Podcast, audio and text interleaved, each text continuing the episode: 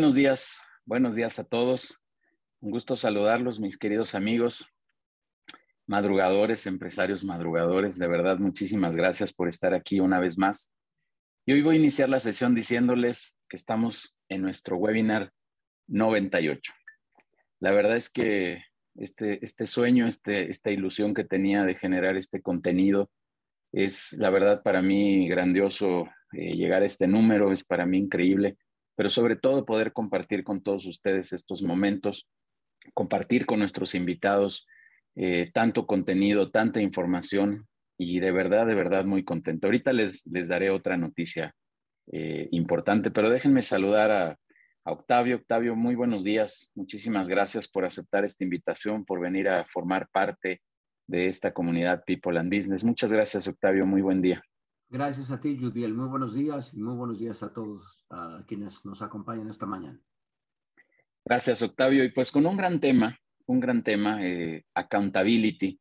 Dicen por ahí, Octavio, ahorita nos platicarás que no hay una definición, ¿no? Que no está muy bien definido este concepto, pero, pero creo que si, si nos lo explicas, si a lo largo de esta conversación nos das eh, seguramente varios ejemplos, varios eh, conceptos, varios, algunos contextos, creo que será mucho más fácil que podamos entender de qué se trata esta, eh, este concepto muy, muy importante para las organizaciones. Y como lo he dicho, y, es el nombre de, esta, de este webinar, pues que va tanto en la parte interna, en la parte personal, como también dentro de la organización, el poder implementar estos conceptos de accountability. Así que, Octavio, de verdad te agradezco muchísimo que estés por aquí danos unos minutitos y ahorita arrancamos con muchísimo gusto eh, esta sesión y ya escuchándote con, con, agrado en todo lo que nos vas a compartir. Muchas gracias, Octavio.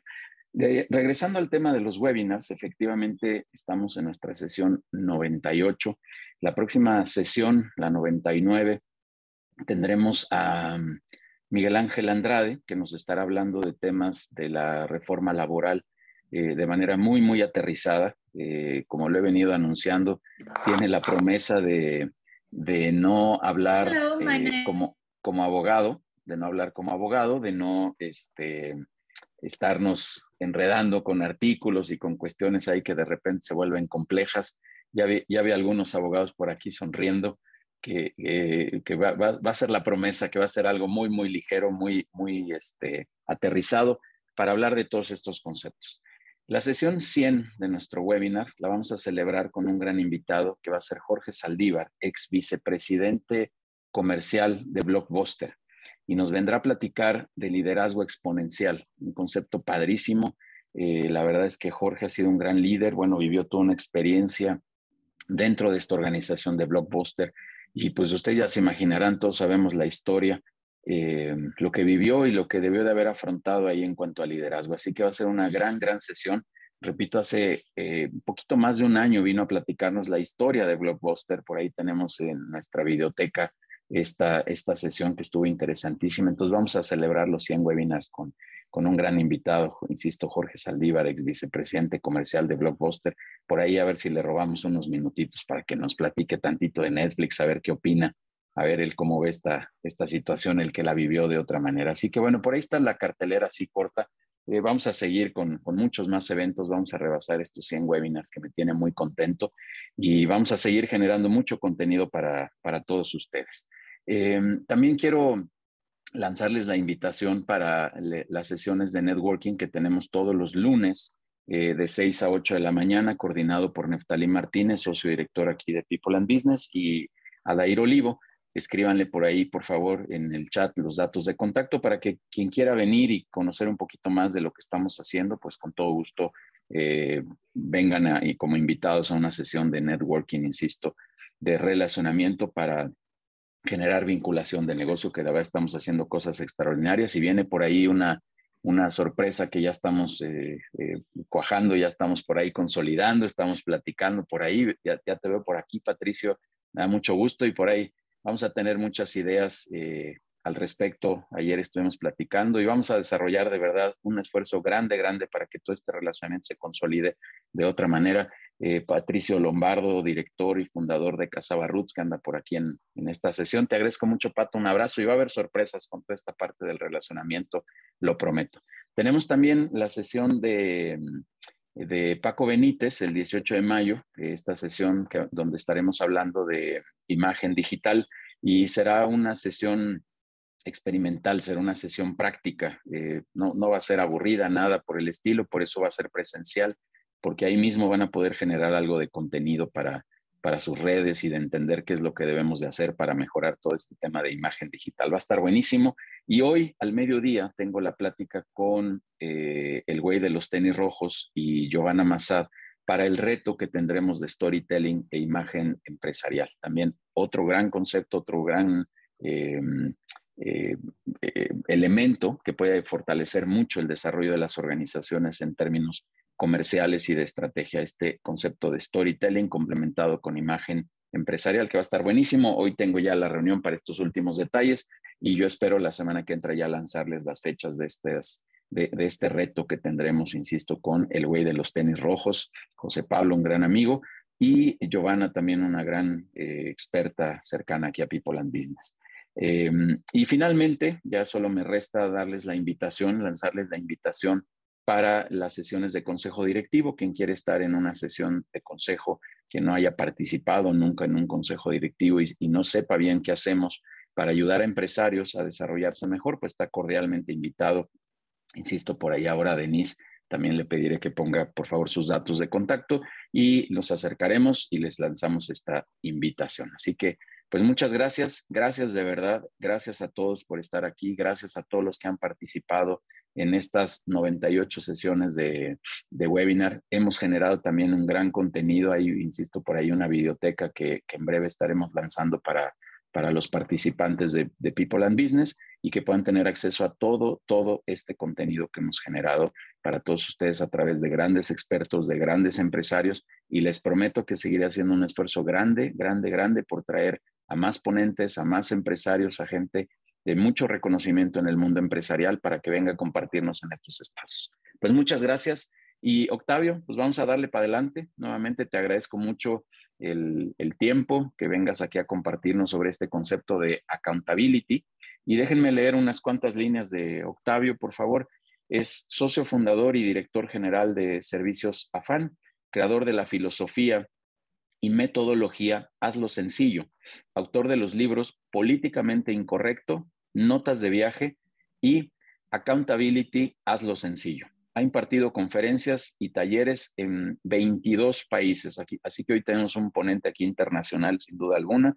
Ha ocupado cargos directivos, nada más en la Secretaría de Pesca, Grupo Condumex, GBM Atlántico, Grupo Financiero Santander, Secretaría de Desarrollo Social del Gobierno de México, Petróleos Mexicanos y Genoma Lab. Es socio director de AFAN, firma de, eh, consultoría creada en 1991, y él es licenciado en Relaciones Industriales por la Universidad Iberoamericana, con estudios de, posgrado en Berkeley, eh, Cornell, SAID, Instituto de Empresas y Chicago Booth School of Business. Octavio, de verdad te agradezco muchísimo que estés por aquí, este espacio. Vamos a cerrar los micrófonos por respeto a tu ponencia, pero el chat siempre abierto para cualquier duda, comentario, pregunta y ahí iremos resolviendo estas, estas preguntas en el transcurso de la, de la ponencia. Octavio, es espacio y bienvenido y muchas gracias. Eh, gracias, Judiel. Voy a, voy a compartir con todos ustedes mi presentación y vamos entrando al tema.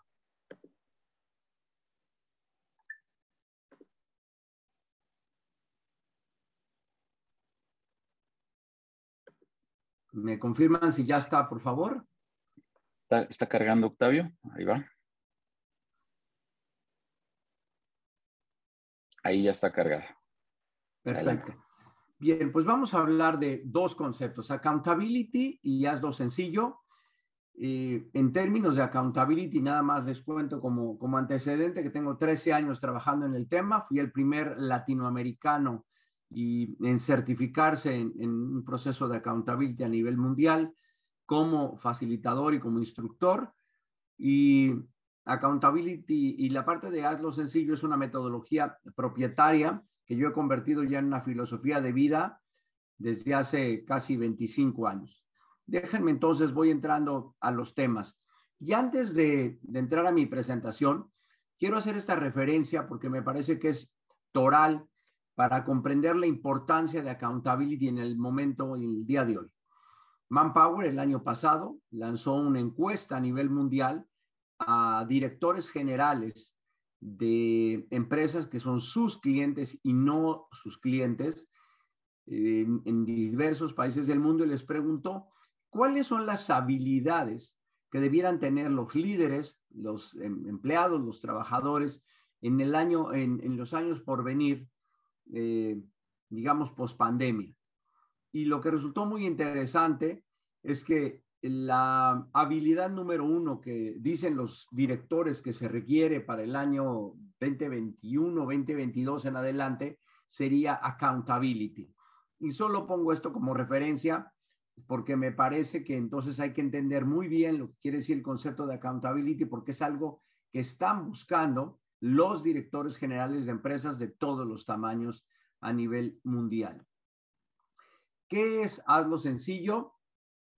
Como, como su nombre lo dice, es simplificar todo para todos. Eso es lo que busca esta filosofía y esta metodología.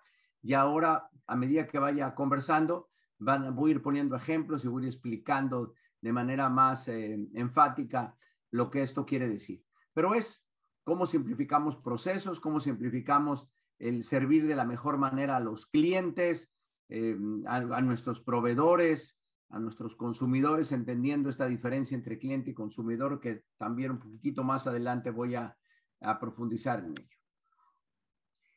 Eh, dos minutos para explicar el antecedente histórico de accountability. Accountability es una palabra del idioma inglés que se inventó en Inglaterra.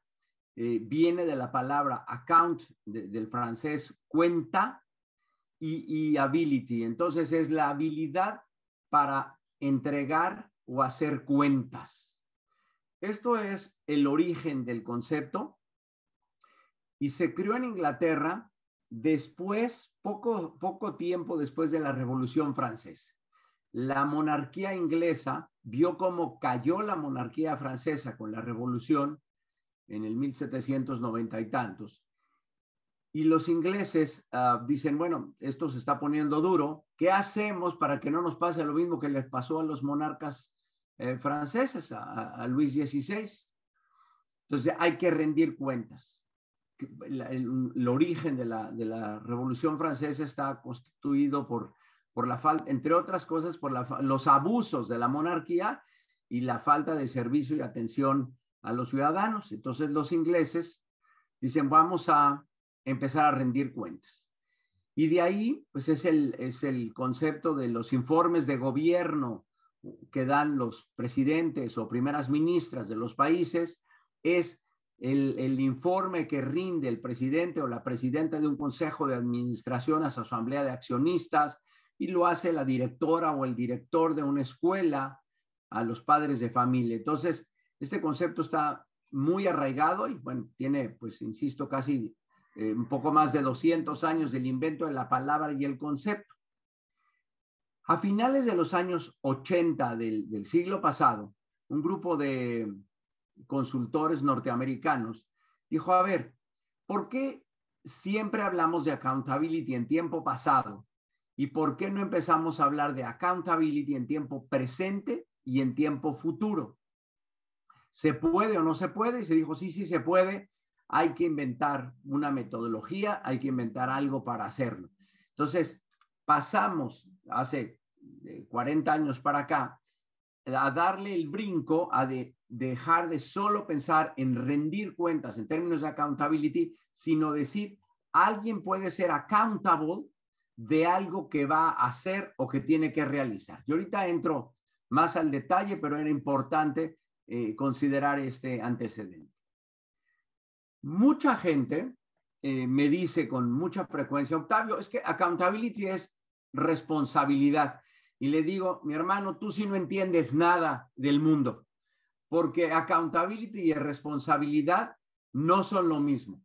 Están muy relacionados, pero no son lo mismo. Y tan no son lo mismo que en el idioma inglés, obviamente, existe la palabra responsibility, existe la palabra accountability y no son sinónimos. ¿Y por qué no son sinónimos? Porque la diferencia fundamental entre responsabilidad y accountability es que responsabilidad es algo que se te asigna. Es decir, yo le digo a José, oye José, te pido por favor que el día de hoy a las 4 de la tarde me entregues un reporte sobre cómo vamos en ventas al día 26 o 25 de abril del año en curso. Entonces te voy a pedir por favor que me tengas ese reporte a las 4 de la tarde. En ese momento yo le estoy asignando una responsabilidad a José. Y en el momento que José me dice a mí, Octavio, no te preocupes, yo te voy a tener este reporte que me pides sobre ventas eh, antes de las 4 de la tarde, en ese momento José se hace accountable de esta responsabilidad que yo le di.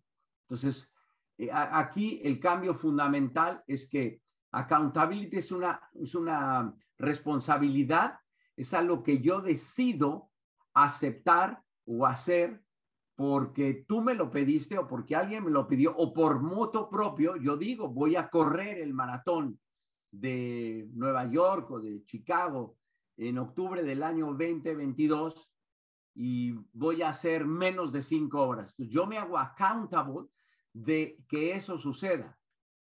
Igual puedo ser accountable, decir, yo voy a ir a ver a tal cliente o yo voy a hacer tal o cual cosa. Entonces, cuando yo digo, yo lo voy a hacer y yo me voy a encargar y yo me responsabilizo, es una la decisión personal, te hace accountable y no solo te hace responsable. Entonces, accountability es un compromiso personal mucho más grande que la responsabilidad. Y déjenme ir profundizando en el concepto. Aquí está eh, un poco lo que decía Judiel al principio, cuál es una definición de accountability. Bueno, esta es la definición que nosotros diseñamos para accountability, hazlo sencillo. Es asumir responsabilidad, pero si ven, viene acompañado de dos conceptos, personal y activa. Y esto hace una gran diferencia, porque no es la responsabilidad que alguien me dio, sino la responsabilidad que yo decidí tomar y que voy a hacer una serie de, de cosas, de actividades, de acciones para que esto suceda. Entonces, por eso hablamos de cuatro componentes en la definición de accountability, algo sencillo. Es responsabilidad personal y activa, resultados, porque para ser accountable eh, o para, para que se exija accountabilidad a alguien, le tienes que haber dicho qué es lo que tiene que lograr o él o ella tiene que haber dicho qué es lo que va a alcanzar. Y finalmente dice, tengo que lograr.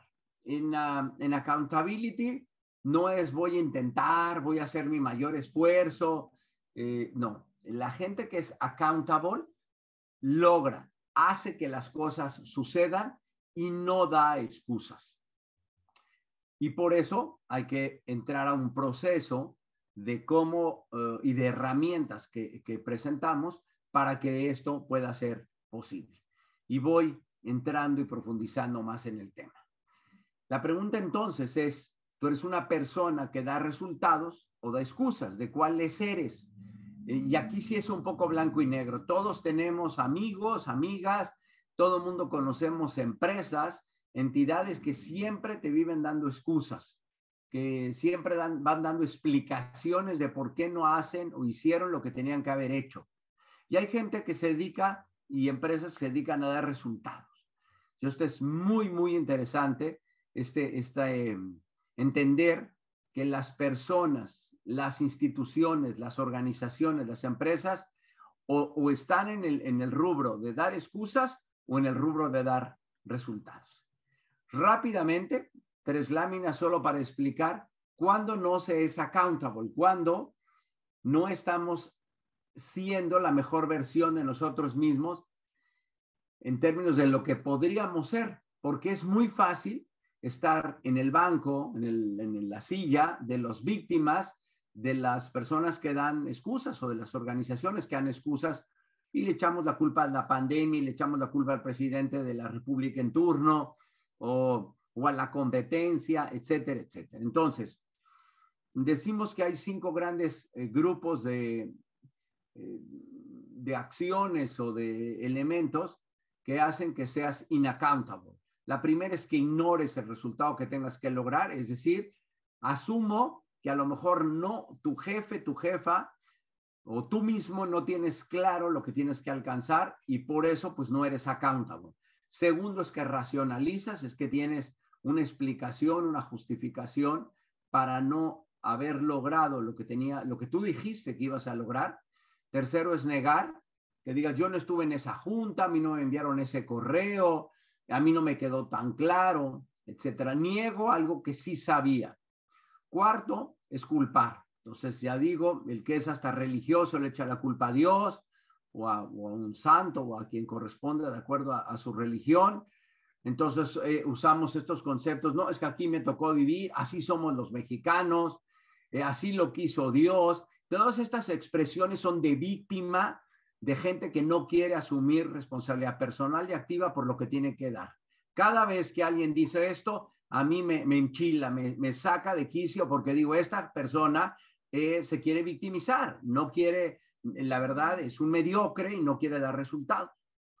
Eh, mi, primer libro se llama eh, Políticamente Incorrecto, entonces me van a oír decir cosas que a lo mejor suenan duras para algunas personas y, lo siento mucho, pero así lo creo. Tengo 64 años, he dirigido empresas, he tenido cargos muy importantes, soy padre de familia de tres hijos, tengo seis nietos y bueno, creo que, ya tengo derecho para decir ciertas cosas como creo que las tengo que decir, aunque parezca que tengo poco litio y, no sé juntar mi lado derecho y mi lado izquierdo el cerebro, pero les aseguro que lo hago de forma muy consciente. Y finalmente, como sé que los eh, mexicanos y los latinoamericanos en general somos muy buenos para dar excusas, dije, bueno, a lo mejor no suena tan robusto en términos metodológicos, pero lo que voy a decir es cualquier excusa que des después de que dijiste que ibas a, hacer algo y no lo haces, para mí es dar una excusa y te hace ser inaccountable. Y aquí algunos ejemplos de, organizaciones que me han dado. Recientemente trabajé con un grupo financiero eh, importante en México y, bueno, por su tamaño salieron casi 80 excusas utilizadas, ¿no? Entonces, desde no me llegó el correo, soy nuevo, es que no me mandaron información a tiempo, no está en mi descripción de puesto, es que esto lo debería haber hecho tal o cual, etcétera, etcétera, etcétera. Y bueno, quédense, por favor, llévense de tarea un poco de reflexión. ¿Qué son las excusas que más usan en su empresa, en su organización, que usan terceros o que ustedes mismos usan tanto a nivel personal, como bien dijo Judiel esta charla, eh, para mí es, eh, sirve para lo personal y lo profesional. Para mí resulta muy difícil pensar que alguien pueda ser accountable en su trabajo y no lo, no lo sea en su casa y viceversa. Yo creo que se es accountable en la casa y en el trabajo al mismo tiempo y en el mismo grado. Eh, entonces, la pregunta que nos tenemos que hacer es, ¿qué excusas usamos qué excusas se usan en tu organización y cómo vamos a resolver esa excusa, cómo vamos a dejar, eh, vamos a, acabar con ella para que no se sigan utilizando. Y entonces, un último elemento en este tema de ser inaccountable es, siempre le digo a las personas, a mis clientes, por favor, piensa en la ley de Murphy. Todo mundo conocemos la ley de Murphy que dice, si algo va a salir mal, va a salir mal. Si bien es cierto que ese es el principio de la ley de Murphy, en realidad Murphy siguió trabajando en su concepto y lo que yo digo que Murphy debería tener una, una escultura en todas las ciudades para que no se nos olvide. Lo que Murphy decía es, cuando estemos iniciando un proyecto, un plan, algo que queramos alcanzar, hay que analizar todas las posibilidades de lo que podría suceder alrededor para que algo que puede convertirse en un hecho lo tengamos previsto y que no se convierta en una excusa. E, e, e, evidentemente, pues lo que sucedió en el 2019-2020 en relación a la pandemia era bien difícil de prever, pero bueno, podemos, eh, hoy ya sabiendo que eso es posible, y a lo mejor lo podríamos haber previsto, ya habíamos tenido esta, esta otra pandemia en la época del presidente Calderón, A1H1, no me acuerdo cómo se llamaba, pero bueno, hubo otra pandemia. Y también podría pasar en lo positivo, ¿no? si alguien, si sacamos a la venta un producto y tenemos mucho éxito vendiéndolo, ¿qué vamos a hacer si vendemos más de lo que teníamos previsto vender? Entonces, a veces hay hechos reales que nos deberían de decir, uy, ¿por qué no preví esta posibilidad? ¿Por qué no preví? Estoy ahora en la ciudad de Tijuana y ayer comentaba con gente que, está en este, pues en el tema de importaciones y exportaciones y me decían, la verdad es que tenemos ya eh, prácticamente dos años hablando del problema de la logística y el abasto y no lo hemos resuelto. Ya, ya no puede ser esa la excusa. En realidad, sabiendo ese hecho, ya deberían haber hecho las empresas eh, sustitución de importaciones de otra manera o sustitución de importador o crear, si es necesario, pues una planta o buscar otra forma de abastecerte y no seguir echándole la culpa a China o al mercado mundial de logística por lo que no está sucediendo. Ya, ya son dos años, me parece que ya es una irresponsabilidad decir que es culpa de la proveeduría china o, de la falta de barcos puedes argumentar que han subido mucho los precios, le subes tu precio como la verdad y desafortunadamente lo estamos viendo a nivel mundial, hay un incremento de precios brutal porque si pues, hay un problema de desabasto, pero ya no puede ser argumento, sino simplemente dices, eh, ante este hecho, ¿qué voy a hacer yo para seguir adelante? Entonces, eh, yo espero que tú seas de las personas que da resultados, sino de las que da excusas.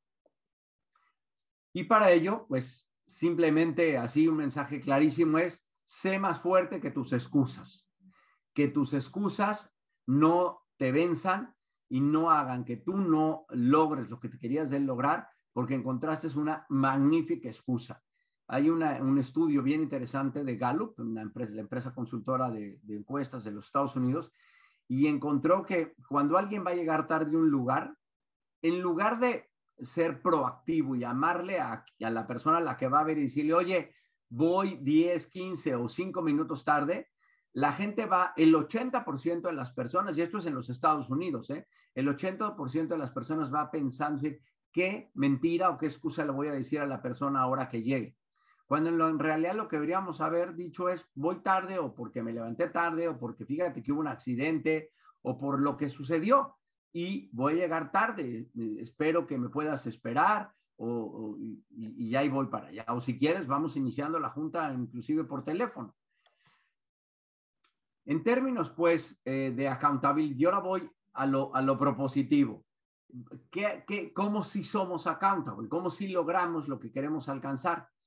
El, el proceso de accountability, hazlo sencillo, tiene cuatro pasos. Hay que planear, hay que ejecutar, hay que evaluar y dar seguimiento. Y cuarto, hay que reconocer y, o castigar a quien no logra lo que dijo que iba a lograr. Y le entro a los temas. Para, para nosotros, para mí, el proceso de accountability, algo sencillo, es un proceso circular que se actualiza todos los días. Déjenme ponérselo gráficamente. Entonces, ¿qué hacemos? Yo planeo al inicio del año, ejecuto evalúo y doy seguimiento de acuerdo a lo que habíamos planeado, reconozco castigo, o castigo a quien, a quien haya logrado o a quien no haya logrado lo que tendría que haber logrado, y en función de lo que veo, entonces vuelvo a, vuelvo a planear, voy, voy siempre corrigiendo mi proceso de planeación. El proceso de planeación es algo que no debe de acabar, no es una cosa estática que hicimos a final de año o a principio del año, y no lo volvemos a tocar, ¿no? El proceso de planeación se cambia todas las veces que sea necesario cambiar para que se vaya ajustando a la realidad y no queramos ajustar la realidad a nuestro proceso de planeación. Y ahorita van, van a ver una lámina más adelante que siempre digo, se puede cambiar el plan, lo que no se vale es cambiar la meta. Entonces, ¿cuántas veces voy a tener que planear? Bueno, esto lo vamos a ver un poquitito más adelante y va a, decidir, va a depender de ustedes de decir pues voy a hacer planeación, eh, voy a hacer revisiones quincenales, mensuales, eh, trimestrales, cuatrimestrales, ustedes lo deciden. Entonces, ¿qué es lo más importante en el proceso de planeación? Tener claro qué es lo que queremos alcanzar. Entonces, yo digo que cualquier camino se va a convertir en un laberinto si no tenemos claro qué queremos alcanzar. Esto es como cuando Alicia se encuentra en, en, aquella encrucijada en el, libro, en el libro y le pregunta al gato Cheshire, que está en un árbol el gato y hay dos caminos por seguir y, el y Alicia le pregunta al gato, eh, ¿qué camino tomo? Y Cheshire sabiamente le dice a Alicia, ¿a dónde vas? Y Alicia le dice, es que no tengo claro a dónde voy. Y el, gato entonces le contesta, ah, si no sabes a dónde vas, cualquier camino te va a llevar. Entonces, es muy importante que a nivel personal, a nivel profesional y, e institucionalmente, tengamos claro nuestro objetivo de corto plazo, digamos 31 de diciembre del año en curso, a 3, 5 años y 10 años. Saber cuál es mi línea, hacia dónde voy y lo debo tener claro desde ahorita, porque entonces esto me permite tomar decisiones de manera más rápida. Eh, si yo tengo claro lo que quiero, pues voy a resolver muchas cosas solo por saber a dónde quiero ir.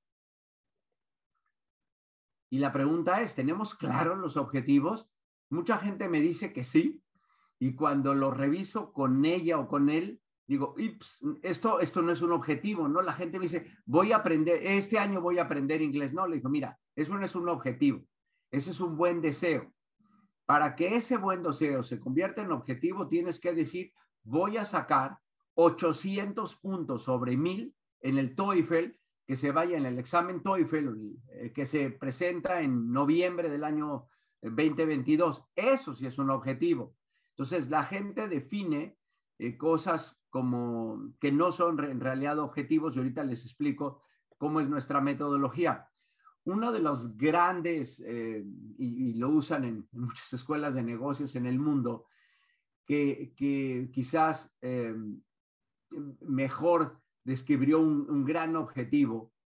Es el presidente John F. Kennedy que dijo, vamos a llevar un, hombre a la luna antes de que termine la década. Es un objetivo clarísimamente bien definido, es un hito en la historia de la humanidad. Y es tan interesante porque, como ustedes saben, y pongo aquí tres cifras o tres fechas importantes. John F. Kennedy dio ese discurso, que los invito a que lo vean en YouTube, se llama John F. Kennedy en la Universidad de Rice.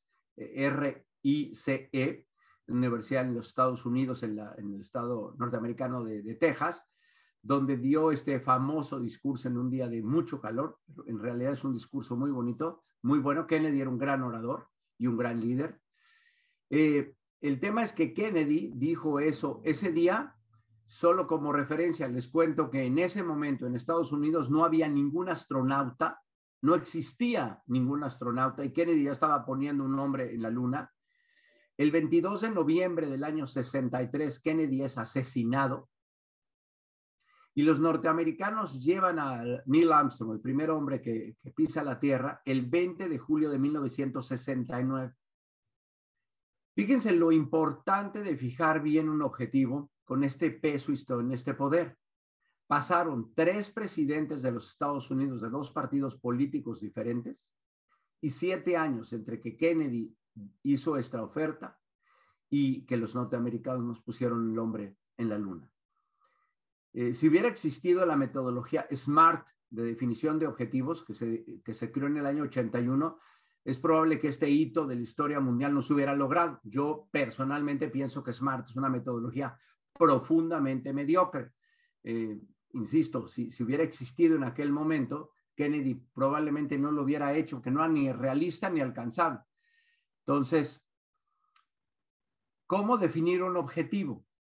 En la metodología es lo sencillo, tal vez, como lo ven ahí, un verbo con sentido de logro, un número y una fecha. Todo lo demás sobra. Entonces, si tu objetivo tiene más de un renglón, estás, estás en un problema. Y les pongo la siguiente lámina un ejemplo concreto que hicimos con una empresa guatemalteca que vende energía eléctrica y nos planteamos para el año 2019 solo tres objetivos. En aquel, ellos le llamaban metas crucialmente importantes. Entonces, alcanzar un resultado de 31.5 millones de dólares considerando evita y CAPEX.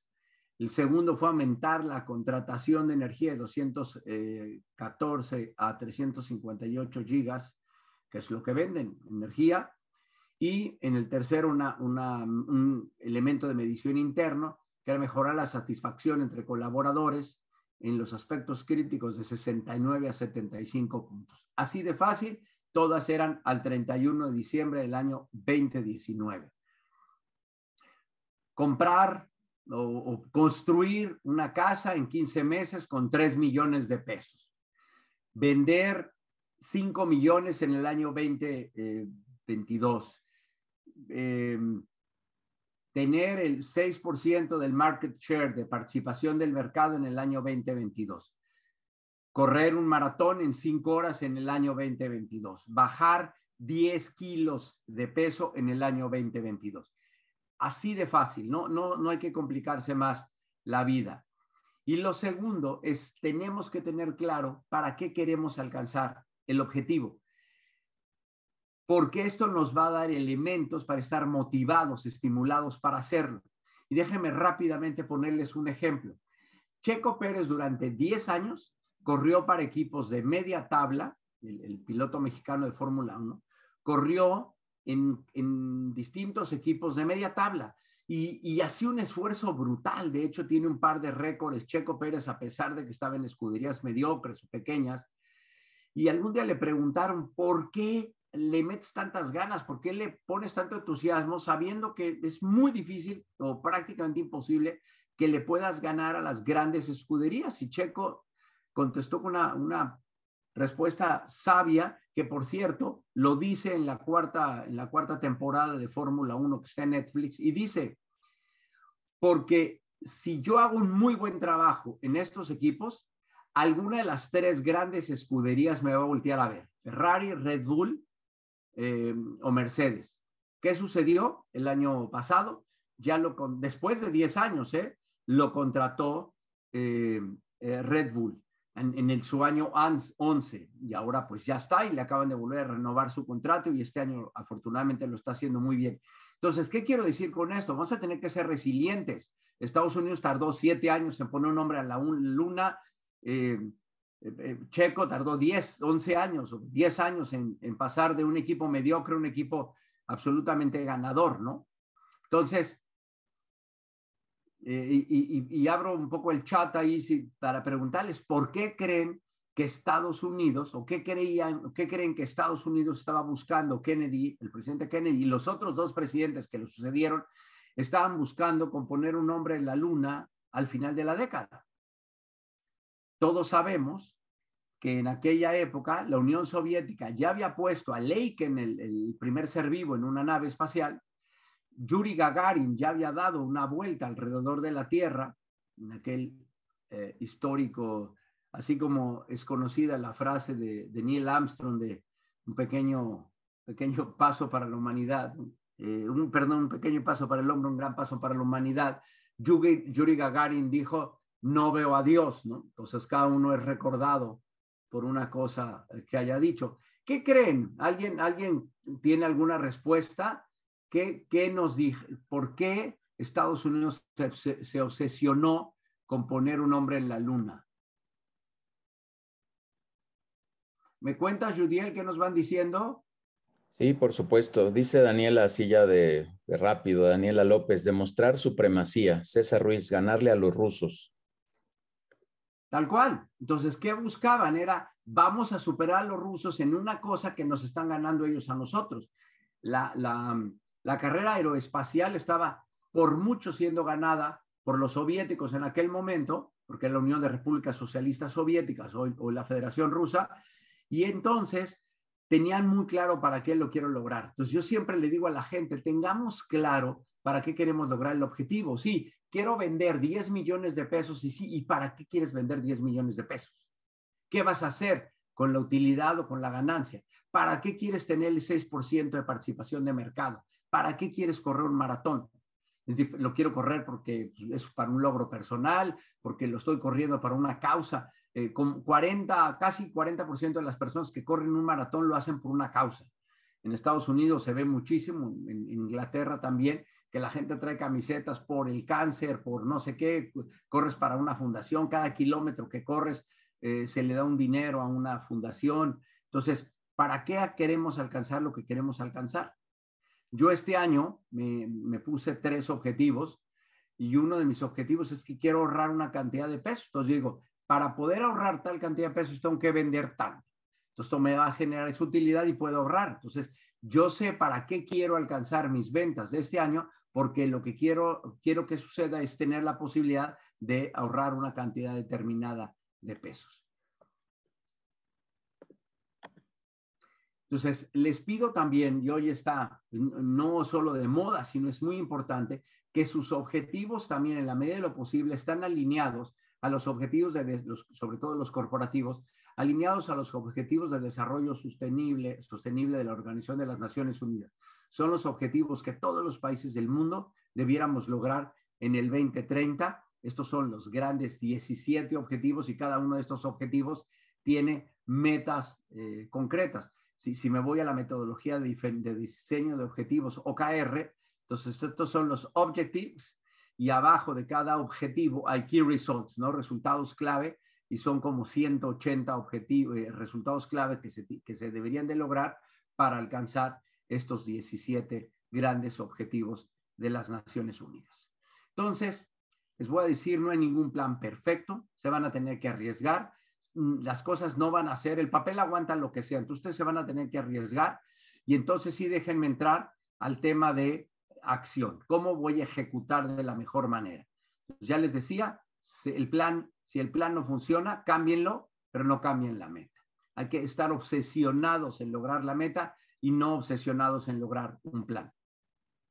En nuestra metodología, eh, hazlo sencillo, lo que decimos es que tus sueños, que tus planes, que tus ideas, que lo que quieres alcanzar, eh, se conviertan en acciones para que sucedan. Entonces hay que pasar de la idea a la acción. Entonces hay que enumerar todas las acciones que puedes llevar o que tendrías que llevar a cabo para alcanzar lo que quieres lograr. Y yo sé que metodológicamente hablamos de proyecto, acción o actividad y acción, etcétera. Bueno, aquí yo no me complico la vida y lo que digo es enumera todas las cosas que tienes que hacer para lograr lo que quieres alcanzar. Si tienes dos objetivos, yo siempre sugiero que no tengamos más de tres. Eh, eh, ayer estuve trabajando en una empresa que tenía 25 objetivos establecidos para este año. Terminamos en cuatro y, quedaron como key results o como eh, metas por, que van a ayudar a alcanzar los cuatro grandes objetivos, 21. Entonces, tenemos que hacer un listado inmenso de todas las acciones que podemos llevar a cabo y aquí les pido que involucren a su gente. No, no pretendan ustedes ser los dueños de toda la verdad absoluta, sino díganle a su gente, a ver, este es lo que quiero alcanzar qué se les ocurre, qué debiéramos hacer para lograr este objetivo. Y luego utilizar la matriz de Eisenhower. ¿Qué nos dice la matriz de Eisenhower? Muy fácil, la matriz de Eisenhower nos dice hay que priorizar. Ya que sabemos lo que tenemos que alcanzar, ahora hay que priorizar, hay que definir qué es urgente y qué es importante. Y lo que no es importante y lo que no es urgente lo desecho, lo elimino.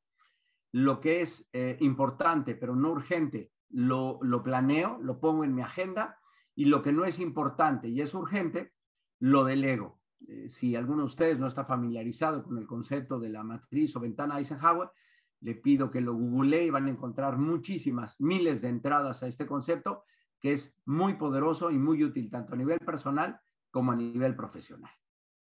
Al final del día, ustedes, su equipo y su empresa son lo que hacen, no lo que dicen que harán. Entonces, van a ser reconocidos, premiados o castigados por lo que hicieron, no por lo que dijeron en su plan o lo que dijeron de forma teórica. Todos siempre seremos eh, evaluados realmente y reconocidos por lo que hacemos.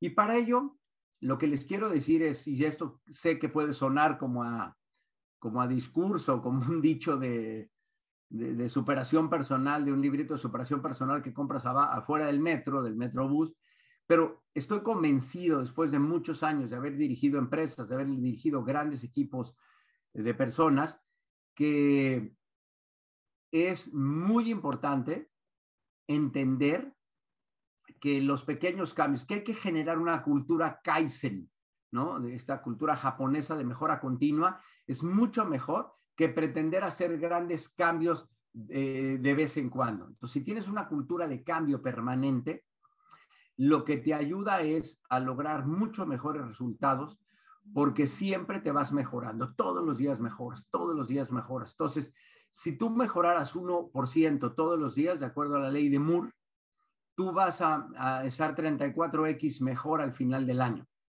porque empiezas en uno, pero el siguiente día ya empezaste en 101 y el siguiente día ya empezaste en 101 más, más otro, entonces no es 102, sino es 100, 102 más el poquito del 101 y así sucesivamente.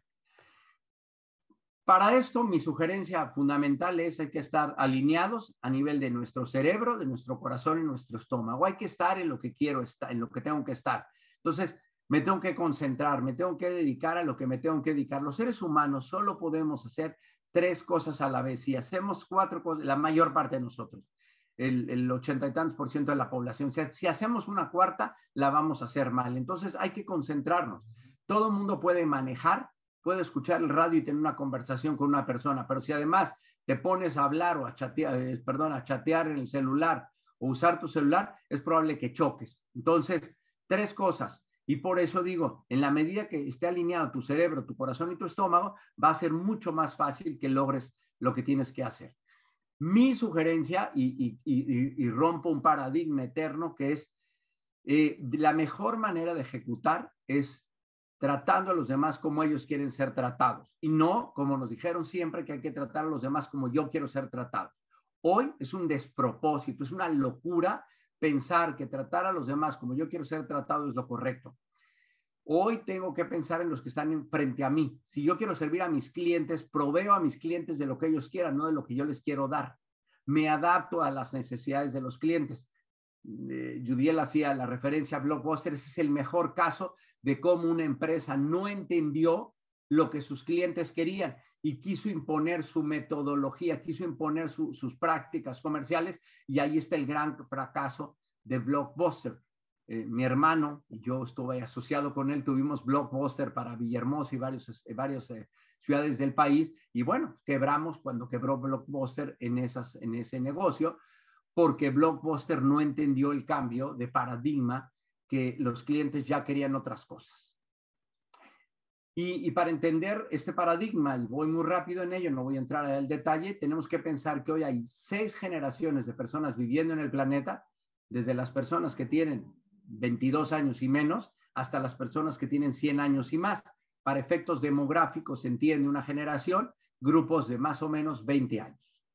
Entonces, en este caso tenemos generación Z eh, o, eh, centennials, millennials, la generación Y o Y, la generación X, los baby boomers, veteranos por el concepto veterano de la Segunda Guerra Mundial, y los centenarios. Y por si esto fuera complicado, ahora también tenemos tribus, y las tribus se identifican como grupo de personas que, que son los Apple lovers, ¿no? Los Apple fans, los que compran todo Apple, no tienen su celular Apple, su teléfono Apple, eh, perdón, su computadora Apple, su tableta Apple, todo es Apple, ¿no? Entonces, o son seguidores de un cantante o de, un, de, una saga de películas, como la gente que sigue a la guerra de las galaxias, etcétera, etcétera. Entonces, el mundo es bastante complicado y lo que tenemos que hacer es cómo nos alineamos nosotros, cómo tenemos que pensar en nuestro negocio, cómo nos alineamos nosotros con nuestros clientes. Para mí un referente de esto que nos puede gustar o no, pero es un gran referente, Starbucks y por eso es una empresa tan exitosa. ¿Qué dice Starbucks? Yo estoy alineado 100% a mis, a mis clientes. Mis clientes no vienen, no vienen a tomar un café, no vienen a comprar un café. Eh, Howard Schultz inventó el concepto de los Starbucks pensando en el modelo italiano, en el modelo europeo de cómo se toma café. La gente va a sentarse a tomar un café e invierte un tiempo en ese lugar. Entonces, eh, Starbucks lo que busca es darte pues internet gratis, salas de juntas, prensa regalada, eh, música agradable, un ambiente, un entorno, hay un olor muy a gusto, estatus, es, eh, te ves mejor con una, con una taza de, de Starbucks que una taza del 7-Eleven. Y hay gente que me puede decir, es que el café del 7-Eleven es buenísimo. Yo no estoy diciendo que no sea buenísimo, simplemente estoy diciendo a la gente le parece que tiene más estatus tomarte un café del Starbucks que el 7-Eleven eh, son lugares confortables, tienen baños limpios por lo general, y lo que dice Howard Schultz es, somos un lugar seguro. La gente sabe qué va a lograr, qué va a encontrar siempre en Starbucks, y ahí también vendemos café. Entonces, este es el posicionamiento que tenemos que entender y nosotros tenemos que decir, y yo que estoy entregándole a mis clientes, productos, servicios, experiencias, sensaciones, vivencias. De un amigo eh, tico costarricense que ahorita está en Escaret y me dijo, Octavio, la mejor vivencia de mi vida. O sea, Xcaret no te vende un producto hotelero o un parque de diversiones, te vende una vivencia, te transforma. E, eso es haber entendido una cosa de forma diferente. Es cuando estás en un restaurante y que todo el entorno dices, wow, qué platillo, qué comida, qué, qué olor, qué sabor, qué rica la música, etcétera, etcétera, ¿no? Eh, y por eso me encanta esta expresión de, Steve Jobs que dice, no busques clientes para tus productos, busca productos para tus potenciales clientes. Siempre estar pensando, ¿qué quiere mi cliente? ¿Qué quiere mi cliente? Y entonces le voy a, a proveer de ese producto. Y otra vez, la pregunta es, ¿qué podríamos hacer por nuestros clientes para darles un mejor servicio el día de hoy? Y para ello, lo que yo les digo en términos paradigmáticos es quítense de encima eh, pensamientos, ideas, prejuicios, creencias, etcétera, cosas que los estén atorando. Eh, mi idea es viajen ligeros, quítense, quítense paradigmas, quítense estigmas y digan cómo sirvo mejor a mi cliente, cómo doy mejores resultados, cómo hago para que mis clientes facturen más conmigo. En fin, y, y, a nivel personal igual, me tengo que quitar de la cabeza, de mi corazón y de mi estómago cosas que me están haciendo que no haga, que no viaje como yo quisiera viajar de forma más ligera. Y miren, en términos de ejecución, yo siempre digo, no te enojes por el trabajo que no hiciste o por los resultados que no lograste por el trabajo que no hiciste. Y entonces, ¿por qué? Porque ya les había dicho, la planeación va a ser como, como está en la lámina del lado izquierdo y, la realidad va a ser del lado derecho. Entonces la gente planeó de una, cosa todo maravilloso y precioso, pues la realidad es bastante más cruel. Entonces, lo que te digo es, eh, tienes que estar enfocado en el objetivo, no en la planeación. Y tienes que estar cambiando muchas cosas durante el tiempo y ajustándote a las condiciones. Un último, último consejo, tres consejos para ejecutar de forma profundamente efectiva. Y es una teoría de las tres Fs. Dice, hay que estar en, en inglés, ¿no? Enfocados, focus, flexible and fast. Rápido. Entonces hay que estar enfocados en lo que tenemos que lograr. Hay que ser flexibles y tres, hay que hacer las cosas de forma rápida. ¿Quién? Las empresas, las personas que en el año 2020 se actualizaron, se movieron rápidamente, lograron resultados muy buenos. Quien no, desapareció. Y termino con unas cuantas láminas para explicar los dos últimos conceptos. Yo digo que el silencio está sobrevalorado, entonces en términos de seguimiento y evaluación, tienen que preguntar mucho. Pregúntenle a sus clientes, pregúntenle a sus consumidores, pregúntenle a quien quieran preguntarle, pero pregúntenle a todo el mundo qué piensan de su producto, qué piensan de su servicio y denle puntual seguimiento al plan que ustedes dijeron que iban a lograr a través de los resultados. Y vas entonces corrigiendo. En esta lógica, lo que yo digo es, lo peor que te puede pasar es que te diga no. Entonces puedes obtener mucho sí si estás preguntando. Pregunta, pregunta y pregunta y vas a, te vas a sorprender de la cantidad de sís que vas a lograr. Lo peor que te puede pasar es que tu cliente te diga, no, está bien, no pasa nada. Es como cuando en un avión pides tu ascenso. Eh, pues, ¿Qué es lo peor que te puede decir la línea aérea? No, no le podemos dar el ascenso y no perdiste nada. A mí no me parece gravísimo que no me den el ascenso. Y al revés, pues me lo han dado muchas veces a pesar de que creo que a veces no tengo derecho y me lo dan porque lo pido. Eh, y si ya no sabemos la respuesta, yo creo que hay que cambiar las preguntas. Y esto a nivel personal, lo que le digo a la gente, si tú llegas a tu casa y le preguntas a tu esposa o a tu esposo, hola, ¿cómo te fue? Y te dice, bien, y, tú, y ella te dice, y tú también bien, y esa fue la conversación, estás en un problema muy grave. Igual nos puede pasar con los clientes, porque le dice a tu cliente, ¿cómo vamos? Bien, ah, bien, y ya te confiaste. Cuidado, no cambia la pregunta, pregúntale cosas diferentes a tu pareja, pregúntale cosas diferentes a tus clientes para que no te dé siempre la misma respuesta. Entonces, eh, lo que tenemos que tener claro es cómo estamos evaluando y debe ser un sistema de evaluación sencillo como de semáforo. Voy 5 por, voy en presupuesto, arriba del presupuesto, ese semáforo verde, voy 4% abajo de presupuesto, 10% abajo de presupuesto, eso es amarillo o ámbar, y voy 11% abajo de presupuesto y eso es rojo. Así de fácil debiera ser sus tableros. Tableros andón, estilo japonés, clarísimos, que lo entienda el afanador de la planta. Y entre más corto evalúen, ¿por qué es exitoso Walmart? Porque evalúa todos los días sus ventas. Nos puede caer bien o mal Walmart, pero Walmart es una empresa muy exitosa porque sabe todos los días cuánto vendió, de sus 100, SKU, 100 SKUs más importantes y cuánto vendió tienda por tienda a nivel mundial. Eso te da un, un tablero de control brutal. Si tú estás evaluando cada trimestre, pues ya perdiste dos meses y cacho de tu evaluación. Y finalmente, les digo en términos de reconocimiento, eh, tú tienes garantía de que entre 50 y 60 días al año vas a recibir un reconocimiento. Es decir, te van a pagar tu quincena, tu cumpleaños, tu, día del amor y la amistad, el, cuando celebras el año nuevo de acuerdo a tu religión, eh, cuando eh, celebras el día del ingeniero, los días de quincena, tus días de vacaciones, el día que recibes un bono, tu aguinaldo, tu prima vacacional. Los otros 300 o 300 días, días del año no vas a tener un reconocimiento. Entonces tenemos que generar mucho más días de reconocimiento. Y para ello les dejo una pregunta para que se la lleven de tarea y piénsenlo y para que se den un, apapacho, se den un abrazo y digan, ¿de qué estoy orgulloso? ¿Qué he logrado este año que me hace sentir orgulloso? Eh, miren, siempre hablamos, de, siempre hablamos de motivación intrínseca y extrínseca. La verdad de las cosas es que todos necesitamos reconocimiento constante y sonante, es decir, motivación extrínseca. No sean codos con la motivación, no sean codos con los reconocimientos, den más reconocimiento a la gente y, y háganlo de forma constante. Cierro diciendo, accountability pues es asumir responsabilidad personal y activa por los resultados que tengo que lograr.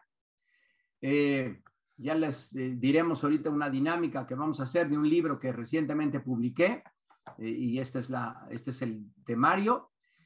Y las tres conclusiones de, este, de esta charla que tuve la oportunidad de compartir con ustedes es pregunten mucho, hagan caso e implementen rápido lo que sus clientes, sus consumidores o su pareja, sus hijos les dijeron.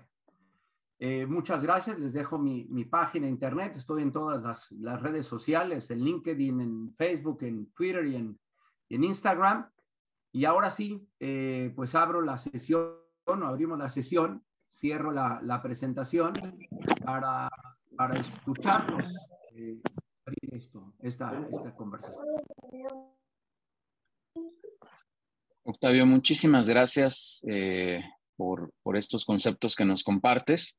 Eh, efectivamente, vamos a cerrar por aquí la, la presentación. Listo. Eh, y bueno, vamos a abrir eh, espacio aquí para algunas preguntas, algunos comentarios que, tengan algunos. No veo por ahora nadie ahí en el chat, pero si alguien quiere hacer alguna pregunta o incluso abrir el micrófono, con todo gusto, hay una manita ahí en el botón de reacciones para, para solicitar la palabra. Si, si gustan, por favor, hacer alguna pregunta. Eh, muchas felicitaciones por acá, este, Octavio. Eh, reconociendo también mucho la claridad y la precisión con la que, con la que nos estás compartiendo estos, estos conceptos. Eh, ya está por aquí Raúl Sierra, si nos ayudas por favor abriendo tu micrófono y tu cámara, si es posible también, Raúl. Hola, ¿qué tal? Buenos días a todos. Buen día. agradezco mucho la ponencia, la verdad es que un concepto muy novedoso, algo que no había escuchado antes y sobre todo la cuestión de, dar retroalimentación. Yo tengo una pregunta. Comentaba hace rato él que teníamos que castigar a las personas o teníamos que dar alguna retroalimentación un poco más fuerte de lo normal. Mi pregunta va basada en el hecho de, en base a contabilidad, ¿cómo tenemos que dar esa retroalimentación hacia las personas para poder llegar a los mejores resultados hoy en día y volver a empezar el proceso para que no vuelva a pasar lo mismo y lograr los objetivos. Gracias, Raúl. Eh, me estoy viendo, ¿sí me escucho bien? Sí, sí. Perdón, es que veo como mi imagen un poquito pasmada, pero bueno, a ver, Raúl, muchas gracias por tu pregunta. Mira, si hay claridad en el objetivo que se tiene que alcanzar, no debería de haber ningún problema para saber qué premio o qué castigo va a haber. Eso es parte del, convenio cuando se establece eh, la, cuando establecemos una metodología de accountability. A ver, yo trabajé para el Grupo Financiero Santander en su momento y teníamos a don Emilio Botín, que don Emilio siempre decía, yo no entiendo la discusión entre el huevo y la gallina. O sea, si nosotros le vamos a exigir a un funcionario del banco que logre tal objetivo, hay que darle todas las herramientas para que ese funcionario logre el objetivo. Si lo logra, le vamos a dar un bono que, ya, que él o ella ya sabe de qué tamaño es. Y si no lo logra, él o ella ya sabe lo que le va a suceder. Así de claro, Raúl. El problema es que nos complicamos la vida. Entonces, la gente debe tener claridad cuál va a ser el premio.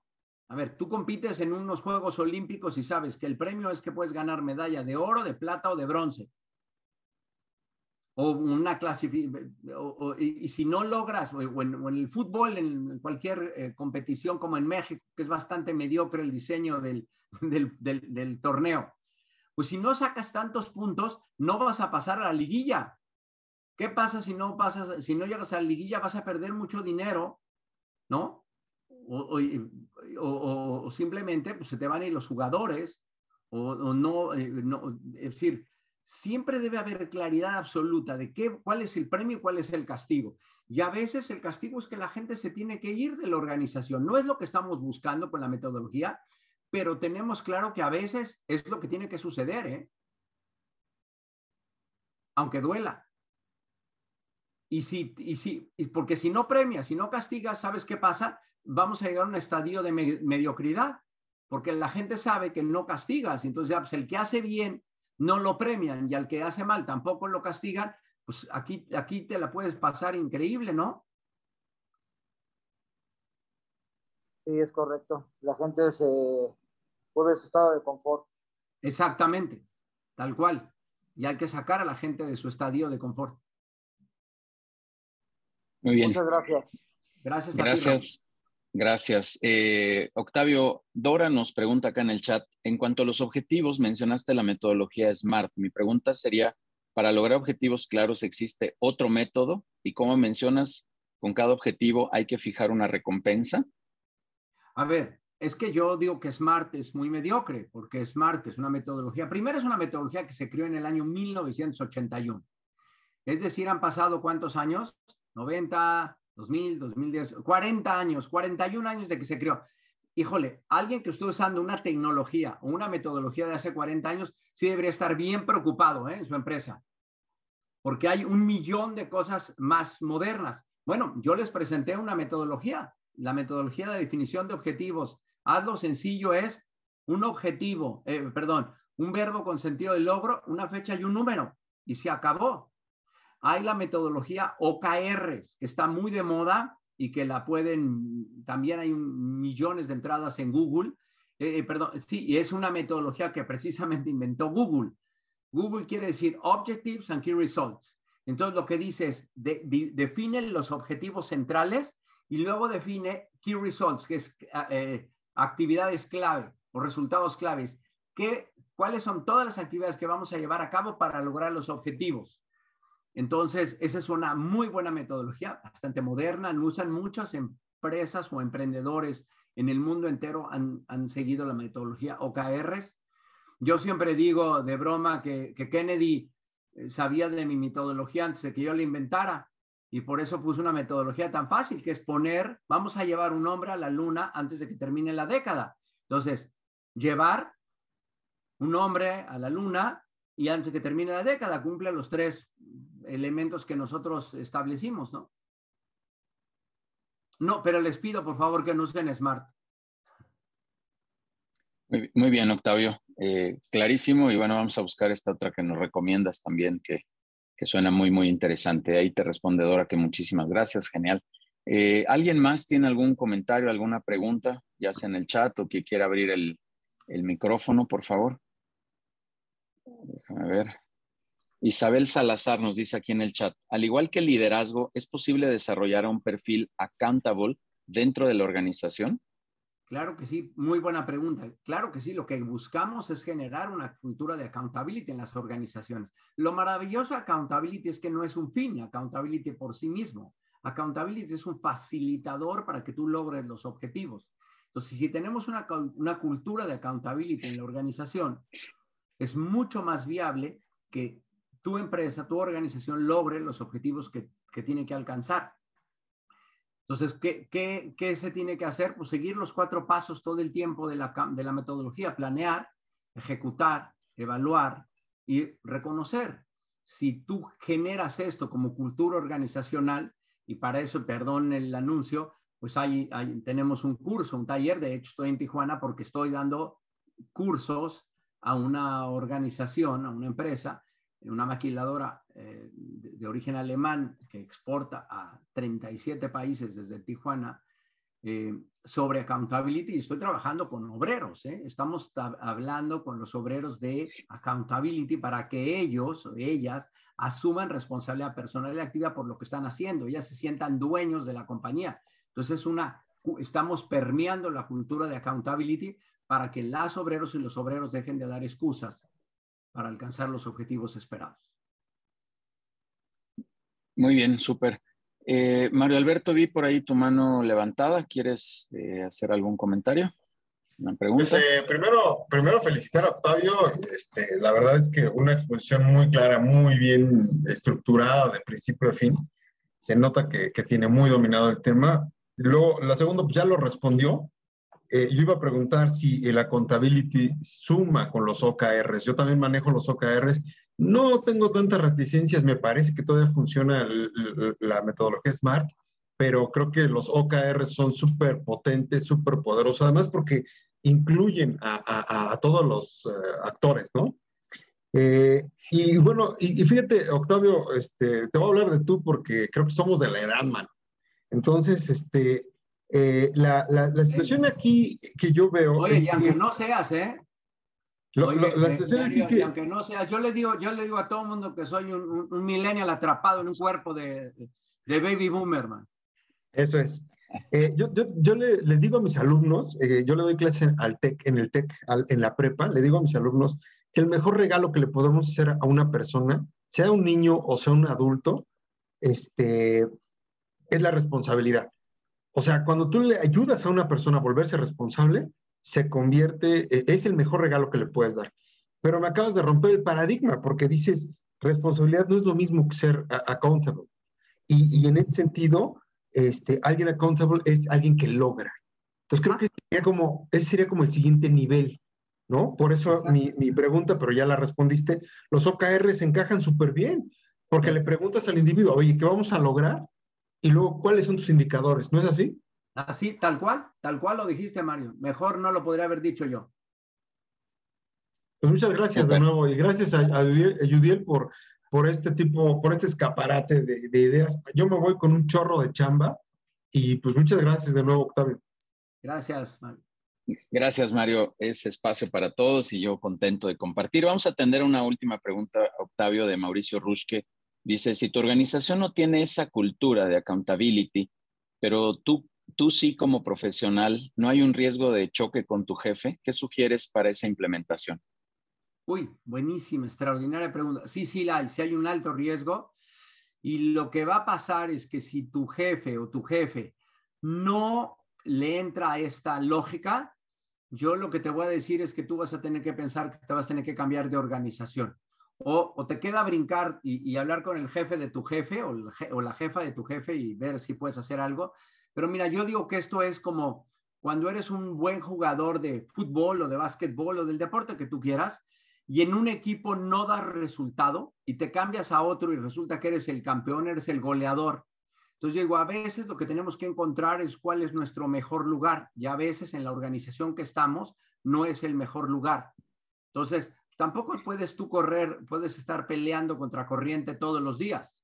Mira, yo trabajé muy, poquito tiempo en petróleos mexicanos. Fui porque el presidente Fox me mandó a hacer un encargo específico y, bueno, hice lo que tenía que hacer. Fui accountable en lo que me pidió el presidente. Y, pero yo es una organización en la que nunca me sentí identificado, nunca me sentí a gusto. Cuando terminé de hacer lo que tenía que hacer, yo fui a presentar mi renuncia porque yo no quiero trabajar aquí, no es una organización que me, que me haga sentir bien y me fui y me fue muy bien haberme salido, porque eso me, me catapultó a, a, tomar la dirección general de Genoma Lab. ¿no? Súper. La verdad es que un gran, gran concepto, Octavio. Este, te agradezco mucho, como bien lo dijo Mario, pues toda tu experiencia. Yo sabía que esto iba a ser una gran sesión por, por estas buenas reflexiones. Y, voy a insistir a lo que dije al principio, ¿no? Este, es difícil dar una definición así propia de, accountable, de accountability, pero con toda esta serie de, conceptos, de, definiciones, de ejercicios, nos llevas a una reflexión eh, verdaderamente profunda, Octavio. Así que te agradezco mucho. Eh, vayamos rápido a esta dinámica. Octavio nos tiene por ahí algunos eh, libros. Por ahí tenías uno a la mano, ¿no? A ver si lo pones ahí en la pantalla. Listo, ahí está. Este, ándale, ahí está. Accountability, hazlo sencillo, el libro de Octavio. Eh, voy a escribir acá en el chat los datos de, donde vamos a, a mandar un correo. Por favor, les vamos a pedir. Y los primeros cinco correos que recibamos. Eh, ahí está, atención arroba peopleandbusiness.com.mx. Los primeros cinco se van a ser acreedores a este libro que Octavio nos, nos obsequia.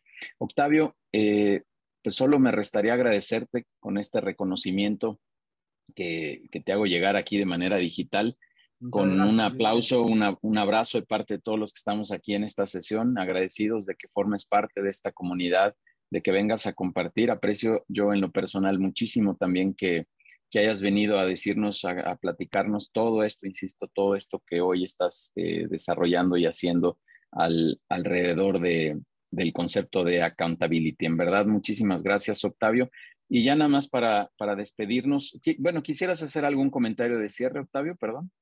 No, pues voy a hacer la publicidad, si me permite. Nada más decir que el libro no está a la venta en librerías, pero está a la venta a través de Mercado Libre. Entonces, el que lo quiera adquirir lo pide en Mercado Libre y le llega sin costo de, envío ni nada, ¿no?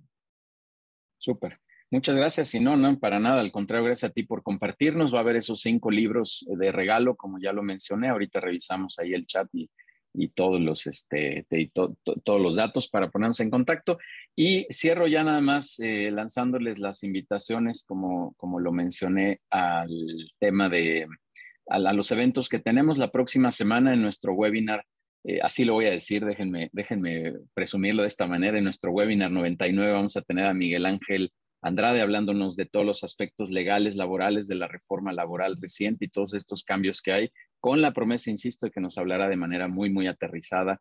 Les prometo que no va a ser una sesión aburrida, de repente nos suena estos temas complicados, pero va, a aterrizar eh, todo, todo lo que debemos de hacer antes de, pues de hacer cualquier tipo de contratación, gestión laboral, etcétera. Va a estar buenísimo. Y la sesión 100, nuestro webinar 100, donde celebraremos y yo espero llegamos ochenta y piquito más, Octavio, de empresarios por acá, que estuvo buenísimo. Yo espero celebrar con más de 100 empresarios nuestro webinar 100 con Jorge Saldívar, el ex vicepresidente comercial de Blockbuster, que nos hablará de liderazgo exponencial. La invitación a todos también para las sesiones de networking que tenemos los lunes de 6 a 8 de la noche, donde hacemos vinculación empresarial, donde estamos trabajando, insisto, para seguir desarrollando e innovar de manera muy, muy interesante y muy diferenciada todo el aspecto del relacionamiento, del networking, de los esfuerzos comerciales que cada empresa quiere tener. Por ahí, eh, pues un proyecto muy interesante en conjunto con Casaba Roots y, y, People and Business, así que habrá sorpresas pronto, muy, muy pronto. Les prometo que, que va a haber ahí información de todo lo que estamos haciendo para, para los participantes de la comunidad de People and Business en cualquiera de sus eh, esferas, de sus, eh, de sus áreas de, de atención que tenemos. Una invitación a los dos eventos, al reto, estos prometo darles ya la fecha pronto y al mediodía estoy con el güey de los tenis rojos y Giovanna Massad para hablar del reto de storytelling e imagen empresarial. El 18 de mayo, el evento que tenemos con Paco Benítez de imagen digital, que va a estar buenísimo. Y cierro ya diciéndoles que tienen una cordial invitación a las sesiones de consejo directivo. No me dejarán mentir a los que veo por aquí que están en consejos, que le va a generar una sinergia padrísima, un, un apoyo colaborativo padrísimo también e, esta generación de ideas que de repente no tenemos, que nos sentimos ya medio trabados, pues todos podemos ayudar y colaborar eh, haciendo equipo para, para, poder facilitar al director a entender mejor cómo resolver algún dilema que tiene en su organización. Los espero en el próximo webinar, webinar 99 y en el 100 y en el 101 y en todos los que sigan. Ahí los espero. Me da muchísimo gusto compartir con ustedes este espacio, esta ventana. Eh, ah, también se me olvidaba, acabamos de, arrancar nuestra tercera ya no sé si es la tercera o cuarta temporada, entonces una pausa ahí pequeñita, pero vamos a decir la tercera temporada, retomamos la tercera temporada del programa de radio de People and Business, todos los jueves, no todos, perdón, un jueves sí, un jueves no, de mm, la una de la tarde a las dos de la tarde, ahí están las grabaciones en todas nuestras redes Facebook, LinkedIn, YouTube e Instagram, ahí pueden seguir todo el contenido que generamos. Y la próxima sesión estará Raúl Espinosa hablándonos de su empresa, un, laboratorio mexicano, un laboratorio fabricante y maquilador de, productos médicos, buenísimo. Después estará Daniela Dorantes también hablándonos de esta asociación de apoyo a jóvenes, en donde ayuda a, salir a jóvenes de situaciones comprometidas, dándoles trabajo, dándoles computadoras, dándole apoyo. Entonces ahí tendremos también mucho contenido a través de nuestro programa de radio. Bueno, se me estaba escapando ese aviso. Listo a todos, que tengan muy buen fin de semana, que pasen eh, buen descanso, que se diviertan, que se entretengan, que pongan la mente en otro lado. Y muchísimas, muchísimas gracias a todos. Perdón, perdón, se metió aquí. Muchísimas gracias.